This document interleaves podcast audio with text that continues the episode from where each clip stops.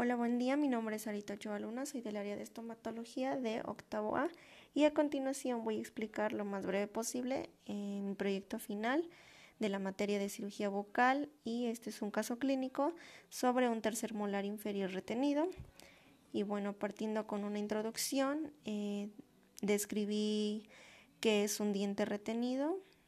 eh, también describí eh, cómo pueden estar íntegramente los, los molares, cómo se van a clasificar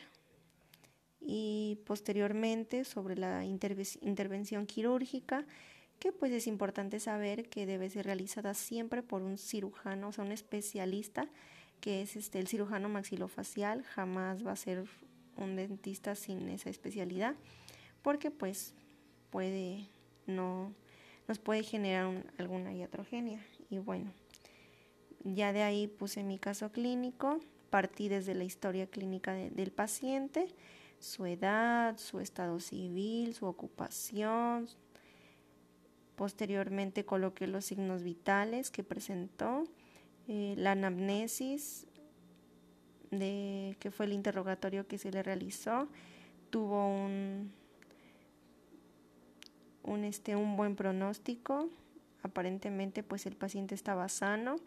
en el examen clínico pues se observó, no se observó ninguna anomalía, todo salió bien. En los exámenes que se le mandaron a hacer, que fue el hemograma y, las radiografías para apoyarse, eh, también salió pues todo, todo en orden y como diagnóstico tuvo un tercer, un tercer molar inferior retenido en posición invertida.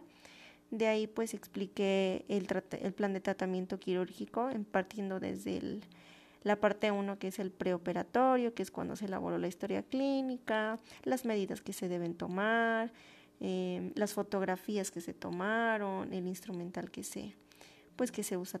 para las fotografías, que son los abrebocas, el examen radiográfico también.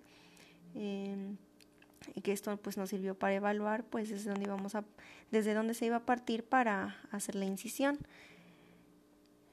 Posteriormente a esto, pues ya iba la parte quirúrgica, coloqué eh, qué, qué instrumento se necesitó para la incisión, para realizar el colgajo y la osteoctomía, qué material igual se, se usó. Em,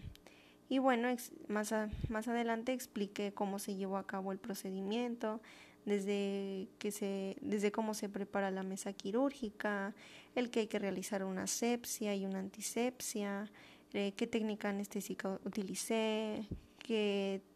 mango y hoja de bisturí utilicé, y este, el tipo de colgajo, y bueno, los tiempos quirúrgicos que se llevaron a cabo. Posteriormente, pues coloqué el tratamiento posoperatorio que pues es cuando se hace la receta con los antibióticos y los antiinflamatorios, las recomendaciones después de la cirugía, qué recomendaciones debía seguir la paciente, eh, por qué era importante la fase de la rehabilitación y finalmente la evolución que tuvo mi paciente. Eh, y bueno, pues esa, esa fue el procedimiento que yo coloqué para para mi caso clínico y el orden que consideré que era mejor hacerlo.